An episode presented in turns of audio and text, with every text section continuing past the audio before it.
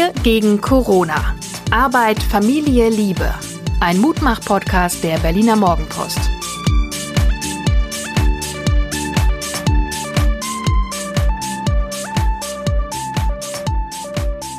Hallo und herzlich willkommen zu unserem Mutmach-Podcast Wir gegen Corona. Mein Name ist Hajo Schumacher. Ich schreibe für die Berliner Morgenpost und mir gegenüber sitzt meine geduldige Betreuerin Suse, Gefährtin, Psychologin, Mutter, Coachin und Mensch auf jeden Fall. Meine Liebe, ich frage dich jedes Mal, wie waren deine letzten 24 Stunden? Ähm, ich, ich fand sie besonders, aber ich finde, find, glaube ich, immer alle 24 Stunden besonders, weil ich das im Moment sehr achtsam wahrnehme. Und äh, gestern habe ich für die nächsten drei Tage gekocht und habe ein Gericht gemacht, was ich vorher noch nie gekocht hatte und habe festgestellt, dass das ja total wunderbar ist, dass ich endlich mal Sachen ausprobieren kann, die auch meinetwegen mal länger dauern, ohne dass ich gleich in so, ein, so eine Angst kommen muss, dass ich den Rest des Tages da nichts anderes machen kann. Also keine, nicht der Druck von Anschlussterminen. Genau. Kein mir, mir geht's komischerweise andersrum. Ich, ich habe das Gefühl, so alle um mich rum haben so eine Art Urlaub. Es werden wahnsinnig viele lustige Filmchen gedreht und Challenges und hier und da und noch was. Ich habe das Gefühl, dass, dass ich gar nicht so richtig zu dem komme, was ich mir alles vorgenommen habe. Also ich stelle fest, dass meine Pläne, was ich heute am Tag schaffen will, müssen kleinteiliger werden. Da sind die, die Brocken sind zu groß, die ich mir vornehme. Also diese, es gibt diese Melonenstrategie, finde ich großartig. Niemand würde auf die Idee kommen, eine Wassermelone am Stück zu essen. Deswegen halbierst du sie erstmal, dann halbierst du sie nochmal und dann machst du so langsam, ich sag mal, genussfertige Stückchen draus. Äh, das habe ich noch nicht so ganz richtig gelernt und ich gestehe, dieses verdammte Internet ausstellen, ausstellen, ausstellen und Kleinteiliger. Ich meine, es gibt ja auch die Möglichkeit, äh, so einen Timer fürs Internet einzubauen und dann schaltet sich das Netz eben ab und dann bist du gezwungen, was also, anderes zu machen. Ich, eigentlich hatten wir das ja für unseren Sohn geplant, aber vielleicht ist kind, das was für dich. Kindersicherung für Eltern, ja wunderbar. Ähm, was stelle ich noch fest? Zwei Zuschriften, die uns erreicht haben. Einmal von einer älteren Dame, Elisabeth, so viel darf ich verraten, die mir ganz stolz erzählte, dass sie bester Laune ist und immer rausgeht und sich mit ihren Freundinnen trifft und ihr dieses Virus völlig egal ist. Und ich glaube, sie wollte Zuspruch für ihre Lebensfreude. Und dann habe ich mit ihr geschimpft und habe gesagt, es geht nicht nur um sie, es geht eher darum, dass sie auch potenzielle Verbreiterin sind und das wollte sie nicht verstehen, hat mir die Freundschaft gekündigt und geschworen, mich nie wieder zu hören oder zu lesen. Ich hoffe, ich werde damit fertig, aber was macht man mit uneinsichtigen Älteren? Sie hat leider nicht verstanden, dass es nicht nur allein um sie geht, sondern ähm, dass hier, dass jetzt die Gemeinschaft gefragt ist und dass sie ein Teil dieser Gemeinschaft ist. Zweite Zuschrift äh, von einer Bekannten, die sagte, Mann, Hajo, du haust doch sonst immer mal einen raus und bist so ein bisschen ruppig und so. Warum bist du denn so weichgespült in den letzten Tagen? Interessant ist mir so gar nicht aufgefallen, finde ich aber eine, eine nette Reflexion. Ich stelle fest, dass ich äh, bei allem, was gerade ruppig klingt, zusammenzucke mhm. inzwischen sogar bei mir selber. Mhm. Ich merke eine gewisse Milde in allem. Äh, ich käme nie auf die Idee, jetzt irgendwie unsere Politiker alle für Vollidioten zu erklären, nur weil sie mal eine falsche Entscheidung getroffen haben. Das ist nun mal Regieren in unsicheren Zeiten oder sich sonst über alles Mögliche aufzuregen, Leute niederzumachen, laut zu werden. Irgendwie habe ich im Moment das, das Bedürfnis nach leisen und verständnisvollen Tönen. Und ich glaube, da triffst du du genau den Nerv der Zeit, weil ich aus meinem Freundeskreis so mitbekomme, dass die Kinder plötzlich alle wieder nach Hause kommen. Also die großen erwachsenen Kinder, die zu ihren Eltern fahren, weil sie das Gefühl haben, sie möchten nicht alleine in ihrem Einzimmer-Apartment irgendwo in ähm, im Uni ähm, sitzen, sondern lieber zu Hause mit ihren Lieben sein. Also es gibt ähm, gerade so eine so eine Umkehr ins Wir oder in die Familie, die Familie als Zelle wird plötzlich ganz, ganz wichtig wieder für viele Leute. Und ich fand so interessant, ähm, genau, ich wollte dir nämlich eine Frage stellen. Wer hat gesagt, die Welt hat ein kollektives Burnout erlebt? Ich habe das Gefühl, dass sich die Erde gegen die Menschen stemmt. Wem traust du das zu, dieses Zitat? Jetzt aktuell Ganz aktuell, Krise? ja. Ein kollektives Burnout? Ja. Und die Welt stellt sich jetzt dagegen Dalai Lama. Könnte man meinen. Nein, es war Yogi Löw, der das gesagt Oh. hat. Und Yo- Yogi, unser Yogi, hat auch gesagt, was im Leben wirklich zählt, ist Respekt untereinander, dass wir in Zukunft noch respektvoller miteinander umgehen. Und da sind wir dann wieder bei deinen alten Menschen, ähm, die vielleicht uneinsichtig sind. Die sind halt auch respektlos letztendlich gegenüber der Gemeinschaft. Äh, nächster Punkt, was ich heute, was eigentlich mein Höhepunkt war, ich habe eine ungeklärte Sache geklärt. Ich will da jetzt nicht zu sehr ins Detail gehen, aber ich hatte mit einem äh, Journalistenkollegen, der auch gleichzeitig ein Auftraggeber ist, ein Missverständnis, was sich vor ein paar Wochen ereignet hat und wir haben beide ein bisschen naja, äh, überreagiert oder unterreagiert, auf jeden Fall nicht richtig ordentlich reagiert. Und heute haben wir telefoniert, haben uns gegenseitig unser Missverstehen erklärt, haben uns gegenseitig unseres Respektes gegenseitig versichert. Und es ist eine unfassbare Erleichterung, diese, ich sag mal, diese Baustellen oder diese quälenden Punkte mit anderen Leuten auszuräumen. Und ich merke ein großes Bedürfnis, auch zwischen uns zum Beispiel, wann immer irgendwas doof ist, was natürlich pausenlos vorkommt, aber es auch vom Tisch zu kriegen, weil ich das Gefühl habe, Mann, die dicke, die dicke, schwere Zeit kommt noch und ich möchte nicht mit Ballast, nicht mit einem schweren Rucksack da reingehen. Das finde ich total schön, ähm, weil das auch so ein bisschen jetzt in das passt, was ich gerade dir dazu noch sagen wollte.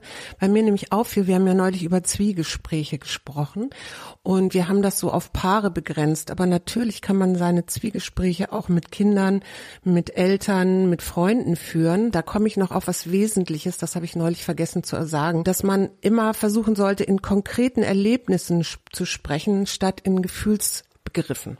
Und ich sag dir mal, weil du eben sagtest, du möchtest gerne Sachen dann auch gerne schnell wieder klären. Ich sag dir mal ein Beispiel. Also wenn du zum Beispiel zu mir sagst, ich finde dich toll, dann finde ich das zwar schön und es tut mir auch total gut, aber ich kann mir unter toll nichts vorstellen. In dem Moment, wo du aber dann sagst und das erklärst, naja, als du da vorhin äh, in der Küche standst und dann kam dieses, dieser unangenehme Anruf von unserer Steuerberaterin und dann hast du da mal eben sehr klar und deutlich deine Meinung gesagt, aber auch sehr liebevoll und direkt. Da war ich einfach, fand ich dich einfach toll, wie du das äh, rübergebracht hast, weil du so klar und ausgeglichen warst und so. Also ein Kompliment verbinden mit der Szene und äh, das jeweilige Verhalten benennen, was ich dann toll fand. Also die Beispiel. Sprache wirklich lebendig, gefühlsnah und bildreich. Also so, dass man richtig das eigene, dass, dass ich richtig miterleben kann und am besten auch noch über gemeinsame Erlebnisse sprechen. Also eben zum, wie zum Beispiel jetzt die Küchenszene vorhin, weil dann weiß ich auch wieder, ah, du kamst da rein und das war so und so. In dem Moment, wo du so schön bildreich sprichst, habe ich die Chance viel stärker in dich hineinzufühlen, wie es dir gerade geht. Bei der Gelegenheit kann ich noch sehr bildreich ähm, zum Besten geben. Ich habe mich heute, glaube ich, von drei oder vier Newslettern verabschiedet, weil ich diesen Aufräumzwang auch im Digitalen verspüre. Also so Ballastkram, mit dem ich mich früher so, naja, so Zeit vertrödelt habe. Ich merke so, äh, weg damit. Also schon so wichtig, unwichtig äh, gilt für mich immer noch.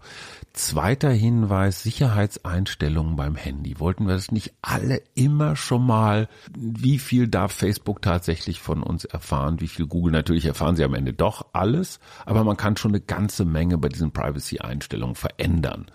Und das ist ein bisschen lästig und da muss man ein bisschen sich reinfuchsen und, Und man muss es fummeln. erstmal finden. Man muss es erstmal finden, aber es gibt wahnsinnig viele YouTube-Tutorials und sowas. Also das ist, das ist möglich, aber es ist so ein bisschen wie Steuererklärung oder Sockenschublade. Das machen wir morgen. Ich habe das angefangen und dieses Gefühl, digitale Ordnung im Leben zu haben oder zumindest mal anzufangen, ist ganz schön. Ich habe bei der Gelegenheit auch festgestellt, ich komme in Instagram überhaupt nicht rein. Ich habe mich da jetzt angemeldet. Nein, das ist kein Phishing for Liking, aber ich, ich verstehe Instagram bis jetzt überhaupt nicht. Also so wirklich richtig verstehe ich es auch nicht. Ich poste da ab und zu mal so schöne Bilder, die ich im Wald mache. Gibt Leute aber, die das richtig nutzen und du kannst ähm, das dann wirklich so als Gesamtkunstwerk verstehen mit äh, Botschaften, die du deinen Followern schickst. Und es ist natürlich ein Medium, das die jüngere Generation nutzt. Also frag mal Fritz, der müsste das eigentlich wissen, wie das funktioniert. Ich habe einen leichten Mangelschmerz, dass ich nicht Instagrammable bin. Aber gut, darüber kommen wir, glaube ich, hinweg. Du hast doch bestimmt noch irgendwas vorbereitet. Ich habe noch was anderes, ja, äh, weil ich nämlich auch noch eine Freundin mit einer Freundin telefoniert habe. Ich rufe ja im Moment alle Menschen jeden Tag einen an, der mir wichtig ist oder mit dem ich noch was klären möchte oder den ich äh, mal irgendwann kennengelernt habe und man wollte sich immer mal treffen und mal sprechen und dann hat man sich wieder aus den Augen verloren. Und diese Freundin, ich finde ja toll, dass im Moment es schön leise ist nachts, aber sie findet das überhaupt nicht. Sie sagte, sie hätte ein wirkliches Problem zu schlafen, weil sie so gewohnt ist, normalerweise so ein Verkehrsrauschen zu haben. Also was macht man, wenn jemand nachts wach ist, wach wird und nicht wieder einschlafen kann. Und da wollte ich einen kleinen Tipp geben, und zwar den inneren Blick in die Weite zu richten. Und dazu wollte ich dich mal bitten, mach mal die Augen zu und denk an etwas ähm, und dann sag mir mal, wie du dich gerade fühlst wie ich denke an etwas. Also du machst jetzt die aussuchen? Augen zu, als ob du nachts im Bett liegst, da mhm. hast du ja die Augen auch zu und du denkst ganz stark an irgendetwas. Mach egal mal. an was ich denke? Ja, egal was. Irgendwas. Mhm meinetwegen ein Yogi Löw. So. Und wenn du jetzt so dran denkst, wo hast du das Gefühl, ist deine Aufmerksamkeit gerade? Hm, naja, die ist so fokussiert auf das, was ich denke. Also, mhm, also ist das oben so im Kopf vor. oder ist das unten in den Füßen oder wo ist das? Ich habe interessanter, das ist im Kopf. Im Kopf habe ich so ein Bild wie auf so einer kleinen Leinwand. Es gab so ein Bild, wie Yogi Löw mal irgendwann auf der Tribüne stand, weil er dahin verbannt worden war und heimlich geraucht hat. Das Bild, ich weiß nicht, dieses Rauchthema ist mächtig. So, und jetzt zweiter, zweite äh, Nummer und ein zweiter Versuch. Jetzt äh, mach mal die Augen zu und versuch mal durch deine geschlossenen Augen in die Weite zu gucken. Als ob du so ganz weit hinten am Horizont irgendwas sehen wolltest. Mhm. Wie ist jetzt dein Gefühl? Also wo bist du jetzt? Draußener. Draußener, also, genau. Weil das hat was, also ich sehe irgendwas Horizontiges, eher so am Meer, so mhm. Horizont am Meer, würde ich sagen. Mhm. Aber du bist weg von, du bist nicht mehr so dicht dran in deinem Kopf, oder? Nö, es ist, es ist weiter, aber du hast mir auch gesagt, ich soll erst an Yogi Löw denken und dann soll ich in die Weite gucken. Ist ja klar, dass das anders ist.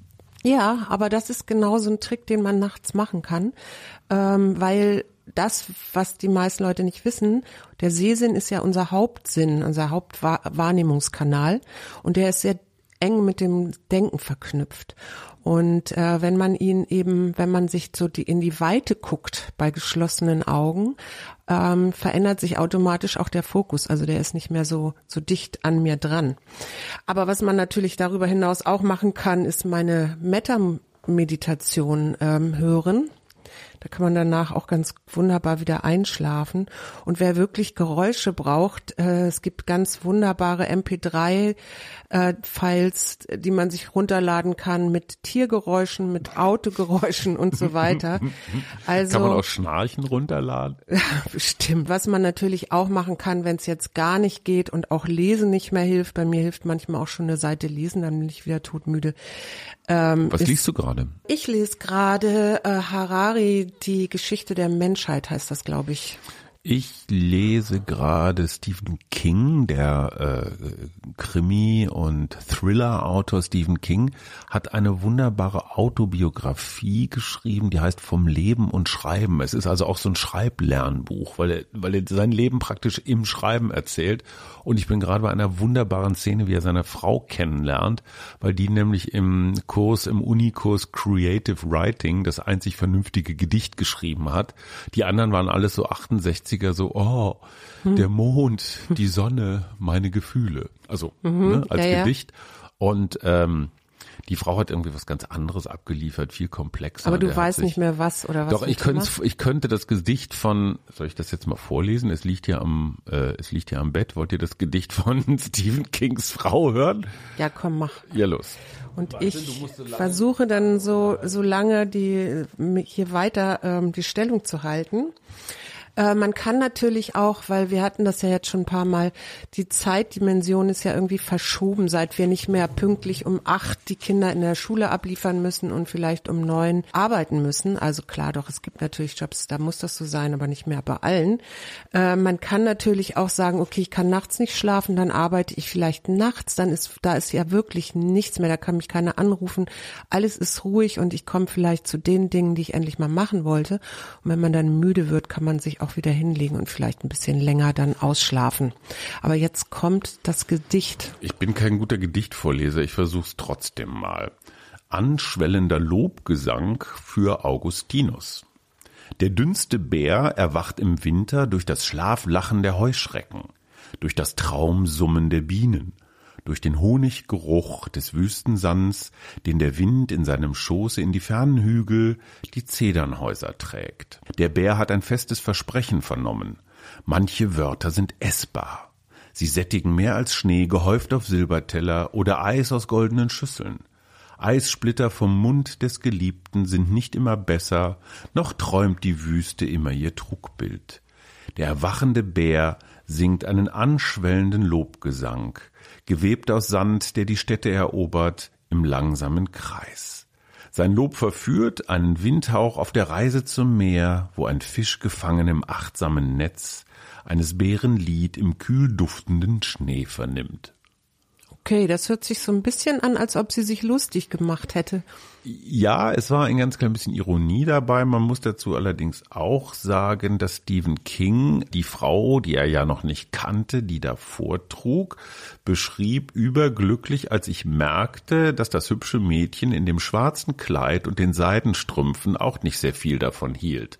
Also ich glaube, es war nicht nur ihre Dichtkunst, die ihn angemacht hat, sondern ja, also auf jeden Fall, ich lese gerade Stephen King und ich muss sagen, ey, Nobelpreis für Stephen King ist mal dringend an der Zeit. Der Mann hat es so raus und Entertainment ist echt nichts Schlimmes. Meine unmoralische Frage des Tages an dich. Darf man glücklich, fröhlich singend durch die Straße laufen, wenn Leute einem entgegenkommen, denen man die Panik und Angst im Gesicht schon ansieht, die irgendwie Mundschutz haben und am besten noch im weißen Anzug durch die Gegend laufen. Ähm, ich habe vorhin so einen Mann gesehen und der tat mir ganz fürchterlich leid und ich habe die ganze Zeit überlegt, ob ich ihn anlachen soll und anstrahlen und singen. Ich glaube, das kann sehr schnell missverstanden werden als so eine Art Verhohnepiepelung. Ne? Also nicht als Ausdruck von, von Freude oder Glück, sondern so als, ey, jetzt zeige ich dir mal, was du für ein alter Schisser bist. Was ich noch sagen wollte, nutzt die Sonne weil ähm, wir wissen ja alle, dass Lichttherapie und Sonnenstrahlen, die direkt in unsere Augen scheinen, den Stoffwechsel anregen und Endorphine, Glückshormone ausstoßen stoßen.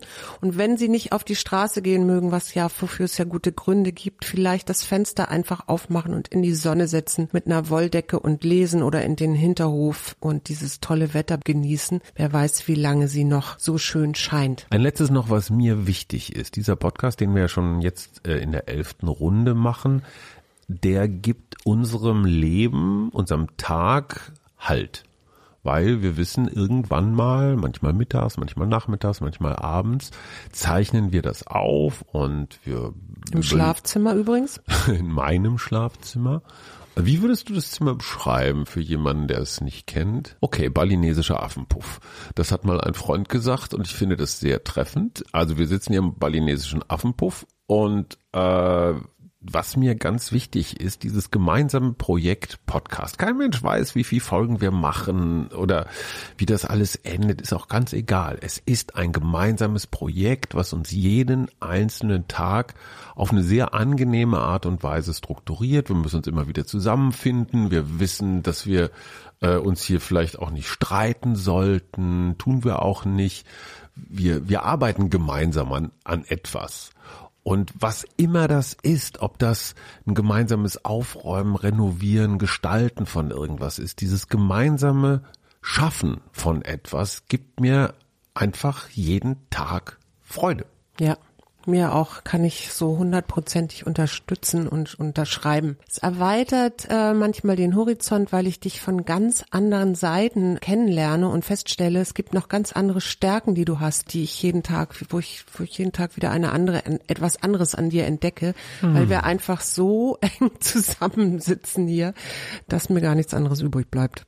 Uns bleibt nichts anderes übrig, als uns okay zu finden. so, ihr Lieben, das war's für heute. Vielen Dank. Der Mutmach-Podcast Wir gegen Corona für die Berliner Morgenpost. Mein Name ist Hajo Schumacher und mir gegenüber sitzt meine bezaubernde Freundin Suse.